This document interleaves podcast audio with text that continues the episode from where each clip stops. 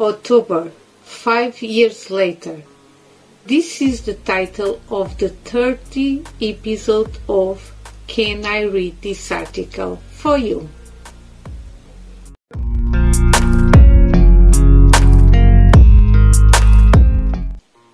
Pink October Movement. Today, I finished the round of articles related to cancer in the context of the Pink October movement. This important movement originated in the United States of America during the 19th of the 20th century to inspire change and mobilize society to fight against breast cancer. Since then, all over the world the color pink is used to honor women with breast cancer, raise awareness of prevention and early diagnosis, support research in this area. The main events related to this initiative are on October 13, World Day of Metastatic Breast Cancer. It's, it's the cancer disease spread all over our uh, body. October uh, 15, uh, Breast Healthy Day. October the 30, today, the National Day of Breast Cancer Prevention. Five years later. Five years later, I can talk normally about this subject. I try to lead a, more mean, meaningful life. In a way, I feel that cancer was an ordeal to bring out the best in me. Today, I focus my attention on what I consider to be truly important.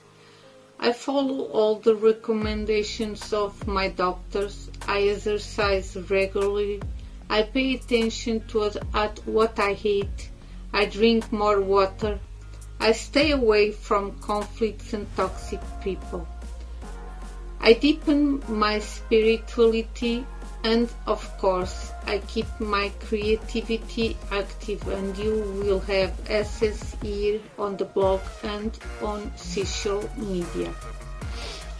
I can tell you that I have gone through enormous and profound internal changes.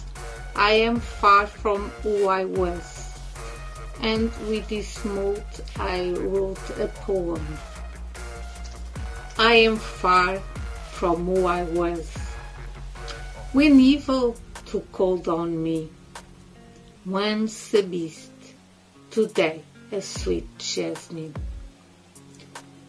Troubled metamorphoses, deep transformations, facing life in new poses, beware of my emotions. Light and hopeful for everyone the future is uncertain. I accept this pink face. It's all alright. This is how I feel now. This poem was written in this place on uh, my desk on Friday, October 14, 2022 at 6 uh, uh, 48 p.m. That's all for today. I hope this round of article has been useful for you or someone close to you. Your answer can be left in the blog comments or in the, the posts can be sent by form or by email and you already know my email is poesiasdanono at gmail.com. I will be back here on at Nono Poetry Blog next Friday with a new article and a new theme available from 6 a.m. onwards. I hope I can count on you. You can always follow me daily on social media Facebook, Instagram, Twitter, Pinterest, and TikTok since inspire people is my mission. The Pink Marathon will run on social med- media and will last until October 31.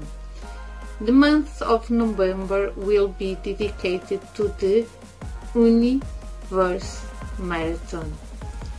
On Friday, Fridays I usually post episodes of Can I Read This Article for you in video format on the blog, on YouTube on TikTok, in audio, a podcast on Spotify and sure. If this article was helpful or inspiring in any way, I appreciate you sharing so that more people can be inspired. Now, I say goodbyes with our usual greeting that it is bye bye.